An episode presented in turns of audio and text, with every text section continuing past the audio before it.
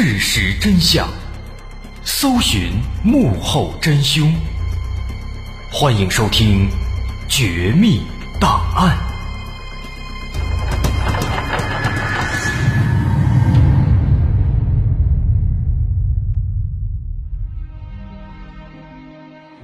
还原事实，探索真相。欢迎继续关注《绝密档案》，我是大碗。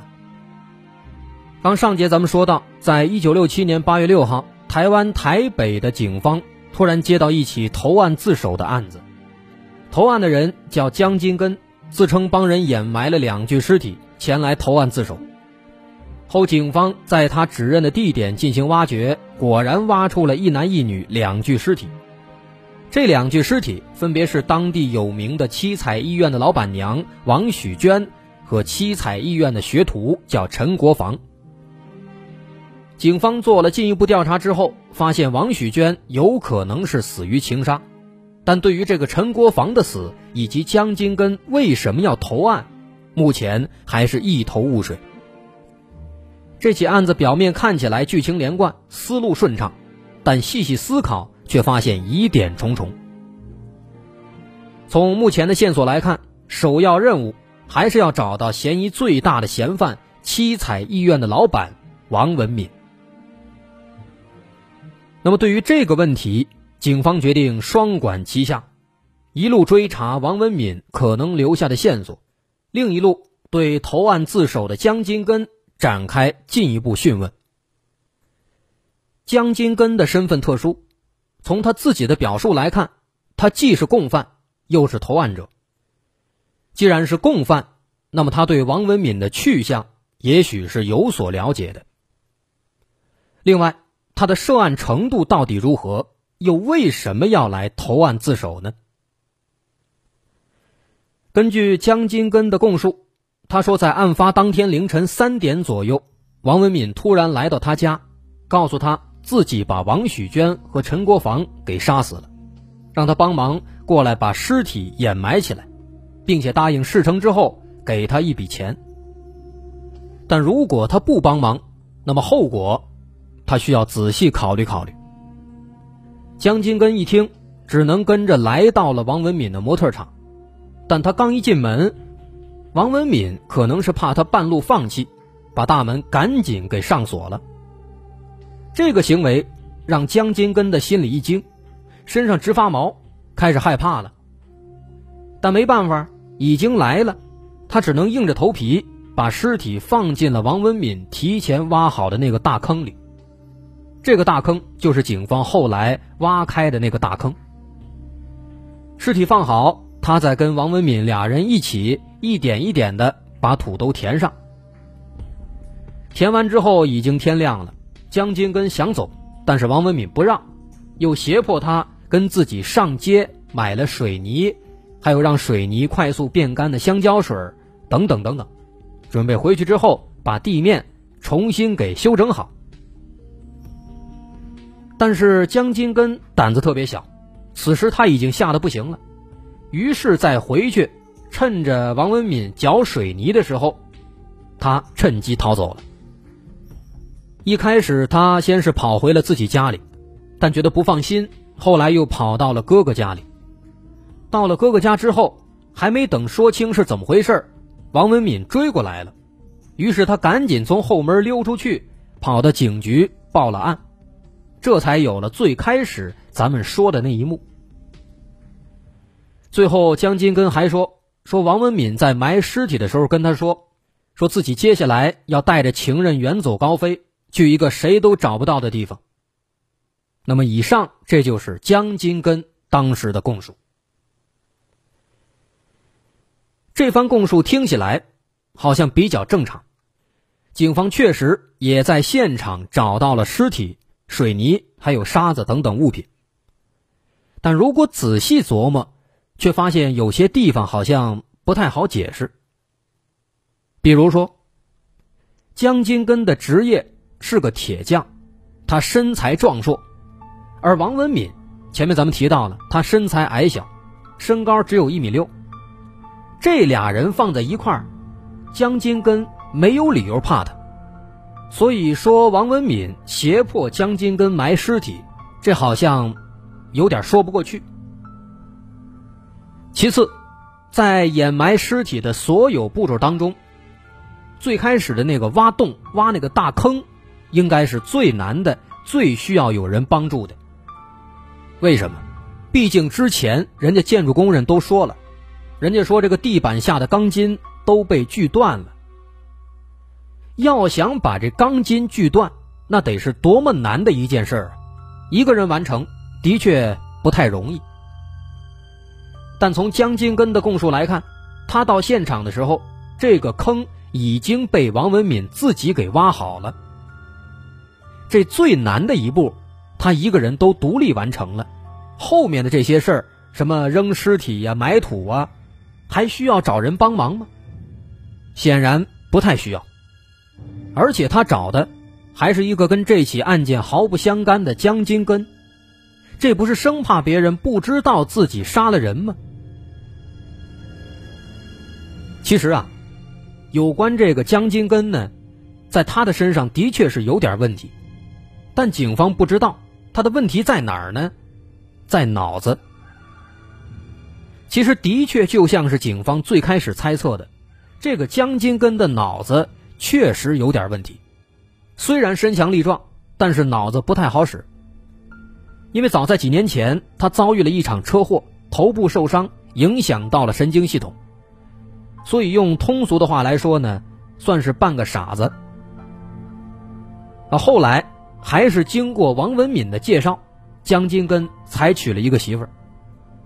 此外，这俩人还有一点亲戚关系。王文敏的妹妹是江金根的嫂子，又沾亲带故，脑子又不好使。王文敏找他帮忙，如此看来呢，也就可以理解了。但这也会产生一个新的问题：江金根的脑子有问题，那么他提供的供述是否可信呢？这就不好说了，所以此时无论如何，当务之急还是要先找到王文敏。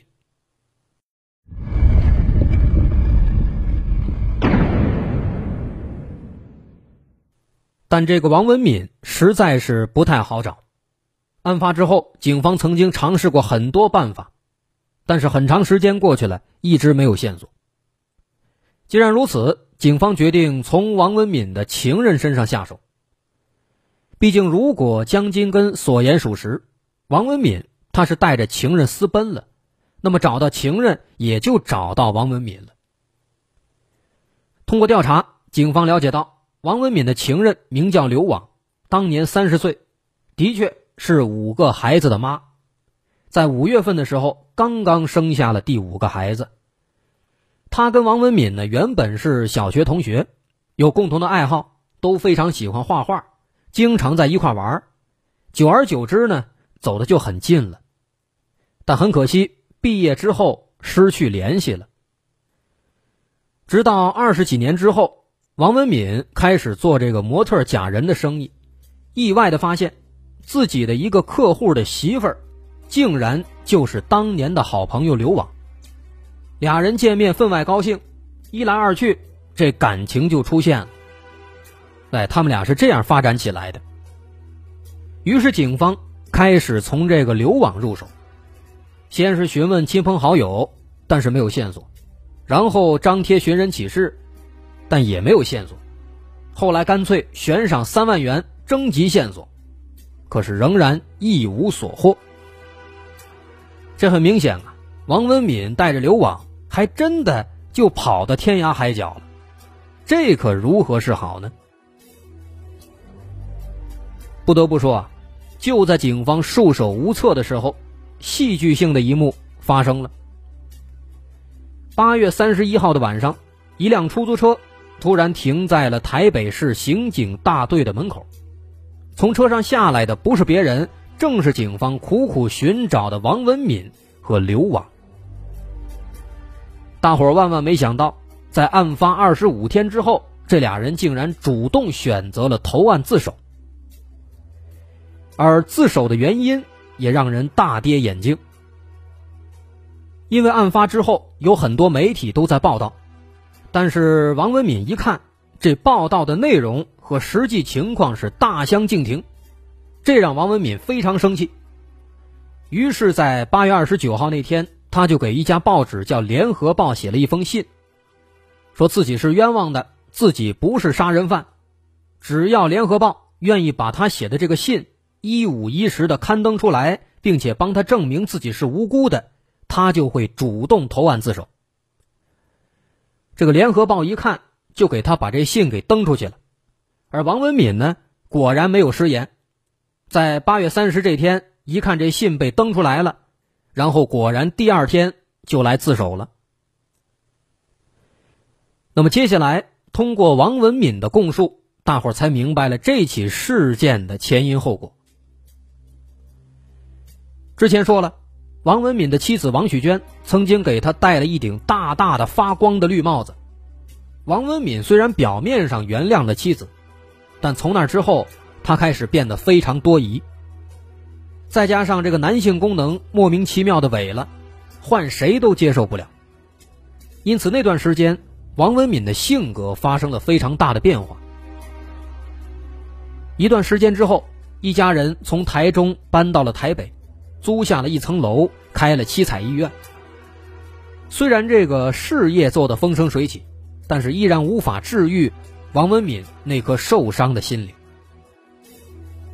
一九六七年七月二十四号，王文敏发现他的包里少了两千块钱，怀疑是妻子偷的，于是他开始四处翻找，结果在一个抽屉里发现了一瓶香水。这下可好，他认为妻子王许娟老毛病又犯了，不但偷钱，又开始偷人了。这香水很可能是对方送的礼物。王文敏火冒三丈。马上找来一根绳子，把妻子绑起来了，一阵拳打脚踢，让他说实话。其实这个时候啊，不难发现王文敏也挺可怜的，因为之前的情感上的问题，再加上性功能的丧失，让他的性格已经变得有点偏执了。他坚信妻子肯定有外遇。那么妻子王许娟被打的也实在是受不了了。就跟刑讯逼供一样，你不说他不停啊，所以没办法，他只能承认说自己确实有一个情夫，在台中，这香水就是情夫送的。但实际上呢，根本没这回事他说的这个所谓的情夫是他的一个同学，俩人不是情人，一点关系没有。他这实在是被打的受不了了，才编了这么一个谎话，说有就是这个同学。这王文敏一听，就去台中去调查这个同学。结果一查，发现人家这段时间一直就在台中，没来过台北，没找过自己妻子。这一查完，王文敏才发现哦，自己被骗了。但是，一想到被骗，他又不高兴了，于是对着妻子又是一阵拳打脚踢，并且一怒之下，把妻子王许娟的头发都给剪短了，剪成了平头。这才解了气。那这件事结束之后，王许娟因为被打的不轻啊，一直卧床不起。那在七月三十一号这天，这天她在床上躺着养伤呢，没法下床，但是口渴，就跟王文敏说说口渴，给拿点水过来。这王文敏呢，他不愿意动，他就让自己的小学徒陈国防。拿了瓶水上楼送过去。王许娟一看是陈国防送来的，不是王文敏，就赶紧把这个陈国防拉到身边，让他帮着自己跟家里求救。但就是这么十几秒钟的说话的功夫，就被多疑的王文敏给看见了。王文敏一看，俩人在一边说悄悄话，看起来好像很亲密呀，得一口咬定这俩人有奸情。于是把陈国防也给绑起来了，狠狠的打了一顿。之后，陈国防带着一身伤就回到了家里。家人一看，劝他别去工作了。但陈国防呢，他身正不怕影子歪，偏要回去，要跟王文敏解释清楚。但是王文敏一看，却误以为这陈国防是来报复的，于是他先下手为强，用绳子勒住了陈国防，最后把陈国防给活活勒死了。此时已经失去理智的王文敏看到缩在一旁的妻子王许娟，又一次想到了他之前的种种恶劣行径，于是又一次展开了拳打脚踢，给打得半死之后，也拿出绳子把妻子王许娟也给勒死了。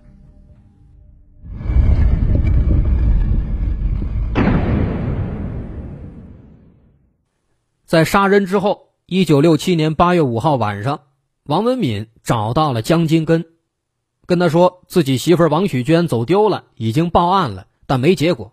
现在想去台中找他，让江金根跟着一起去。